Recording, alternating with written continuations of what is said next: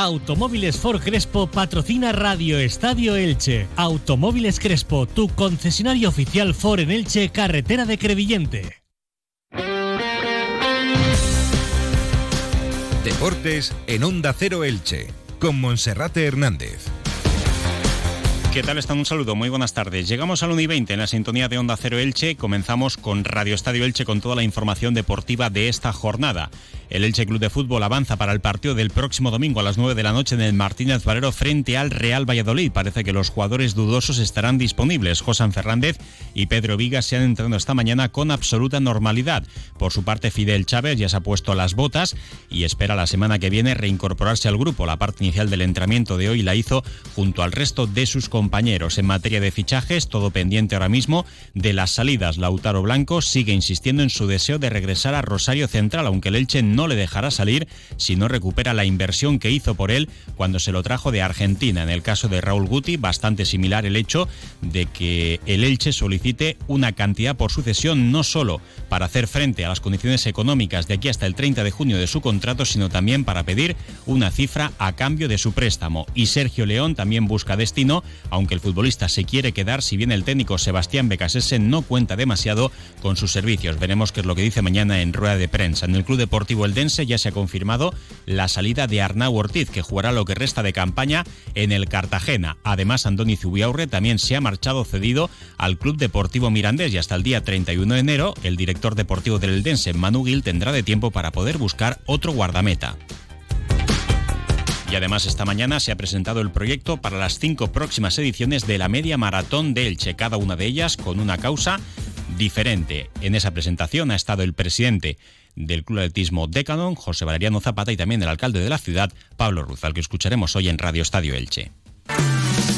Entra en la nueva era de las energías renovables y del autoconsumo con la mayor garantía.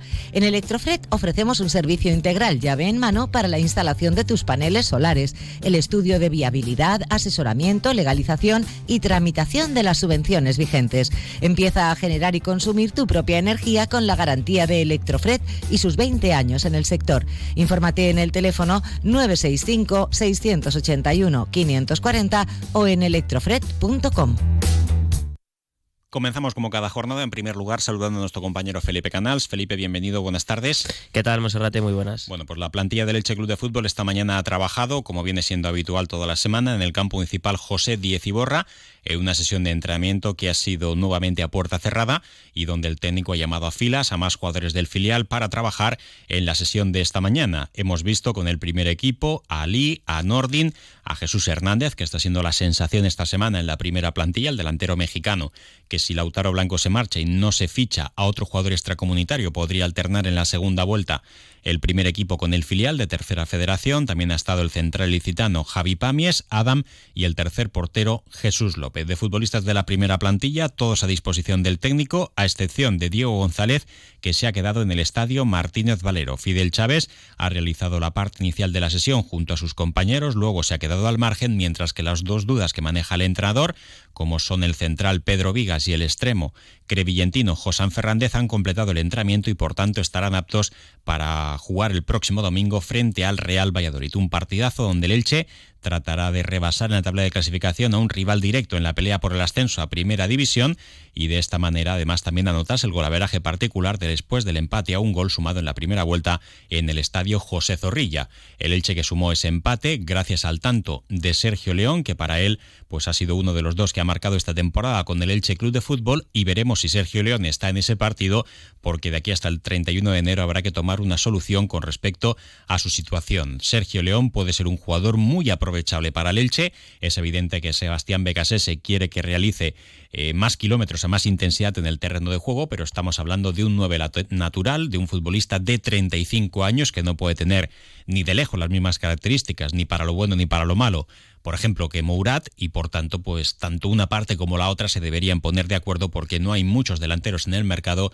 y Sergio León Limones pues es un futbolista muy interesante para cualquier equipo de segunda división. De momento Sergio León se está entrenando con normalidad con el Elche, va a ser bastante significativo si entra o no en la convocatoria convocatoria para el partido de este próximo fin de semana y también será bajo la atenta mirada del propietario del Elche, Cristian Bragarnik, que este fin de semana va a aterrizar de nuevo en nuestra ciudad. Lo va a hacer a tiempo de vivir en primera persona la recta final del mercado, los últimos 10 días del mercado de invierno, donde va a estar codo con codo con el director deportivo del Elche, Sergio Martínez Mantecón. En el entrenamiento de esta mañana, Felipe, no ha estado el internacional de la sub-19, Rodrigo Mendoza, que ayer era titular en el encuentro de España en la victoria 0-3 frente a Italia, ¿Qué tal lo hizo el jugador de la cantera del Elche? Pues eh, disputó toda la primera mitad el centrocampista murciano, buenos minutos, la verdad que pidió bastante la pelota, entró en contacto con, con el balón en ese brillante triunfo de la selección española sub-19 por 0 goles a 3 ante Italia. Recordemos que era el debut de eh, Rodri Mendoza con la sub-19, sí que había estado con la sub-18, con la sub-17, pero debutaba con la sub-19 y también otro, bueno, eh, mm, familiar de exjugador del Elche Club de Fútbol, Monserrate, ligado a la ciudad de Elche, como Paco Esteban, eh, también estuvo con la selección española sub-18, en este caso jugó contra Italia. jugó 59 minutos el futbolista del Atlético de Madrid en el empate a cero de España contra Italia sub-18. Un chico que no nació en Elche, pero que desde de que su padre firmó por el Elche Club de Fútbol, pues ha establecido su residencia familiar aquí en nuestra ciudad y que prácticamente se puede considerar licitano y también buen seguidor del Elche Club de Fútbol. Así que nos alegramos también de lo bien que le va a Rodrigo Mendoza y también al joven chaval eh, Paco Esteban.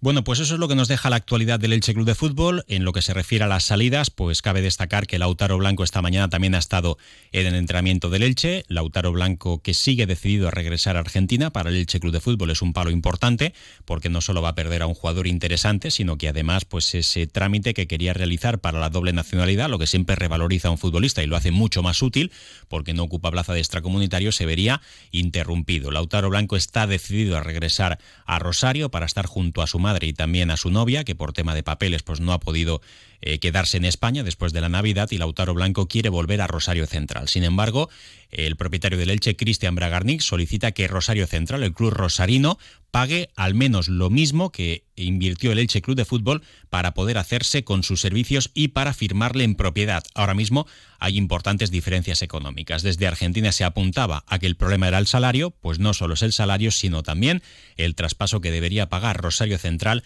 para hacerse con los servicios de Lautaro Blanco.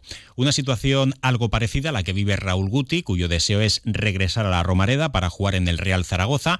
El Zaragoza, aunque públicamente no lo ha confirmado, sí está interesado en Raúl Guti. Ambos clubes ya han hablado y el Elche solicita una cantidad de pago por su préstamo. No solo el 50% de su ficha, lo que restaría de aquí hasta el próximo 30 de junio, sino que también pide una cantidad a cambio por la cesión por el préstamo.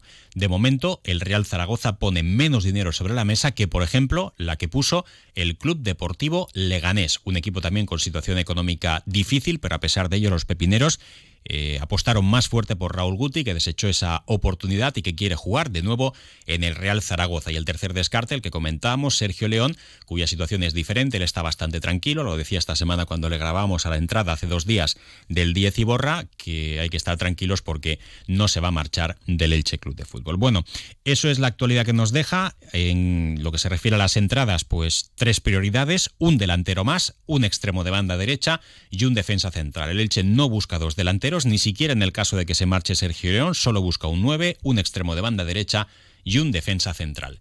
Eso en el Elche, Felipe, en el Club Deportivo Eldense, pues en las últimas 24 horas se han producido dos salidas, esperadas ambas. Por un lado, Andoni Zubiaurre, que va a jugar cedido en el Club Deportivo Mirandés, y Arnau Ortiz, pese a lo que tú decías ayer y haber tenido minutos en el último encuentro disputado en casa ante el Real Zaragoza, pues ha salido también, tras romper su cesión procedente del Girona, para marcharse al Cartagena donde va a intentar poder mantener la categoría con el club albinegro. Sí, esta mañana se ha confirmado oficialmente esa cesión de eh, Arnau Ortiz eh, por parte del Gironal Cartagena. Ayer decía el director deportivo del Eldense, Manu Gil, que es un futbolista que esperaban en el club que hubiese tenido más protagonismo, que es un futbolista muy técnico, pero que quizá eh, no tiene el físico que pide Fernando Estevez. El Eldense es un equipo que juega mucho, juega muy físico, con muchos balones aéreos y quizás no se ha terminado de adaptar. También se confirmó ayer la cesión de Zubiaur, el guardameta vasco al Mirandés. Se guarda una opción de compra el conjunto de Anduba a final de temporada por el exportero de la Real Sociedad. Y ayer eh, Manu Gil quedaba por cerrada la plantilla del Eldense a expensas del fichaje de un guardameta eh, que venga a completar la portería con Álvaro Aceves, el titular, y Guille Vallejo, que ahora mismo es el suplente, porque en marzo hay concentración de la sub-21 y Aceves irá con las inferiores de la selección española. Así que a falta de un guardameta, el Eldense da por cerrada su plantilla y en lo deportivo hoy, penúltimo entrenamiento antes del choque del sábado, a las 4 y cuarto, el Lezama contra el Amorebieta, contra el colista de segunda división. Bueno, pues esa es la situación que nos deja el Eldense, también el Elche Club de Fútbol. Hacemos ahora una paso y hablamos de balonmano y de las cinco próximas ediciones de la Media Maratón de Elche. ¿Qué buscas en tu vida? ¿Quieres independizarte y empezar de nuevo? Busques lo que busques. Ve a Inmobiliaria Medina. Sí, porque en Medina tienen la casa que buscas para llevar la vida que quieres. Ciudad, campo, playa. Y para que no te agobies, se encargan de todos los trámites. La casa de tu nueva vida está en Inmobiliaria Medina. Y en inmomedina.com. Este próximo sábado, cita grande en el pabellón Esperanzalac, desde las 5 de la tarde va a tener lugar la presentación oficial de todos los equipos de cantera del Club Balonmano Elche y a las 7 de la tarde ese compromiso de vuelta de los octavos de final de la IHF European Cup, el Atic Go Club Balonmano Elche que busca remontar el gol de desventaja del partido de ida ante el Madeira de Portugal. Hace dos días escuchamos a Katia Zukova, vamos a escuchar ahora qué es lo que decía la portera internacional española Nicole Morales, una de las jugadoras más destacadas de la plantilla de Joaquín Rocamora. Resultado sorpresa, pero para como fue el partido creo que nos fue, nos fue bien, por decirlo de alguna manera. Eh, bueno, es un partido que va a ser vital estar muy bien en, tanto en ataque como en defensa, porque creo que nos faltó un poco eso, no hicimos un buen partido, pero, pero bueno, sin duda pues lo afrontamos con mucha ilusión, mucha motivación sobre todo, dada la importancia y, y sin duda que vamos a por todo. ¿Qué sensación te dejó el equipo rival en el partido de ida? Creo que juegan a muy buen balonmano, eh, eran también muy luchadoras, eh, tenían un buen nivel. Éramos también conscientes de ello, pero, pero bueno, quizás sí que eh, nos sorprendió un poco que, que nos costara quizás demasiado eh, atacar a, a, su defensa y, y nada, bueno, pues uh, creo que va a ser también un partido igualado que, que se va a decidir al final. La consigna es salir a ganar. Por supuesto, a ganar y de lo máximo que se pueda y, y darlo todo. Eh, se está haciendo mucho hincapié esta semana también para que el próximo sábado el pabellón de Esperanza Lag presente una buena imagen. La gente está respondiendo mucho en las últimas temporadas y especialmente en esta también. ¿Cómo esperas a la grada? También sería bonito que pudiesen venir no solo a la hora del partido, sino incluso un poquito antes para calentar el ambiente, ¿no? Sí, eh, exactamente. Necesitamos ese calor. Eh, el apoyo de, la afición es súper importante y bueno, pedimos que, que, sigan haciéndolo. Es verdad que durante toda esta temporada lo han hecho, pero bueno, dada la importancia de este partido, pues sería, sería estupendo que, que pudiéramos llenar todo el Esperanza. Seguro que se va a llenar con la presencia de la afición, que en torno a 800.000 espectadores en los grandes partidos está esta temporada, y luego también por los que se van a quedar de la presentación de las categorías inferiores. Así que el apoyo de la afición del Club Balomano Elche está más que garantizado. Y bueno, y garantizado también el futuro de la media maratón de Elche, que esta edición en marzo va a cumplir eh, 51 años y que ya tiene previsión y camisetas para las próximas cinco carreras.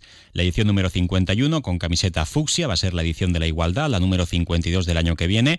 Va a ser camiseta marrón en honor a la Basílica de Santa María como exaltación al patrimonio de la humanidad, la número 53 color verde la camiseta, naturaleza y ecología eh, con el icono de las palmeras, con ese guiño, la opción número la edición número 54 eh, va a ser azul, con la franja azul, agua y aire, eh, como reconocimiento también y recuerdo a la llegada de la Virgen de la Asunción y la edición número 55 en el año 2028 que va a hacer honor también a la gastronomía de la tierra, sobre todo con la magrana y el misteri d'Elche y los productos autóctonos en el centro de las operaciones. Hoy estaba presente el presidente del Decalón Elche, eh, José Valeriano Zapata, en la presentación que ha tenido lugar junto a la Oficina de Turismo, junto con una amplia representación de la Corporación Municipal y del Deporte Ilicitano, y hablaba también ante los medios de comunicación el alcalde de Elche, eh, Pablo Ruz, que se mostraba muy satisfecho y orgulloso por el esfuerzo del Club Atletismo de Calón Elche. Estamos entusiasmados.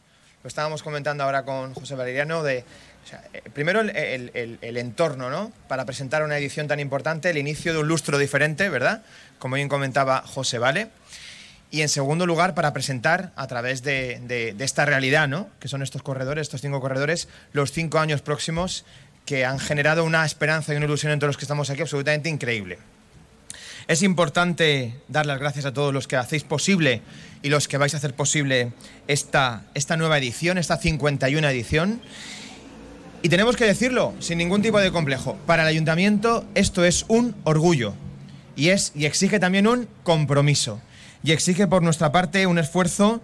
Sabéis que son 3.000 las personas que van a disfrutar, en principio y previsiblemente, si no seremos más, pero bueno, esta, esta cita ineludible, porque no solamente somos la media maratón más antigua del mundo, que también, y esto es muy importante, sino que indudablemente supone una inyección económica para el conjunto del municipio y estas son oportunidades que el gobierno municipal tiene que apoyar sin ninguna duda. Hay más de 1.600 corredores ya inscritos a día de hoy.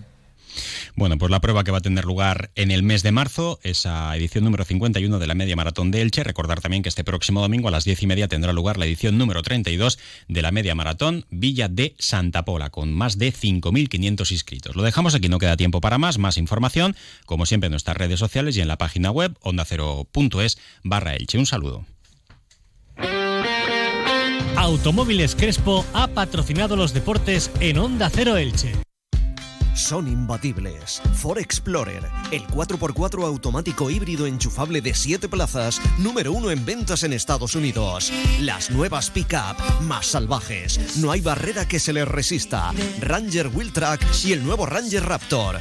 Ideales para disfrutar de la ciudad y la naturaleza. Mustang Mach 1, el deportivo icónico más vendido del mundo. Ven a verlos, Automóviles Crespo, tu Ford Store en Elche, carretera Crevillente. Comercial Persianera. Puertas, tableros, parquets, cocinas y bricolaje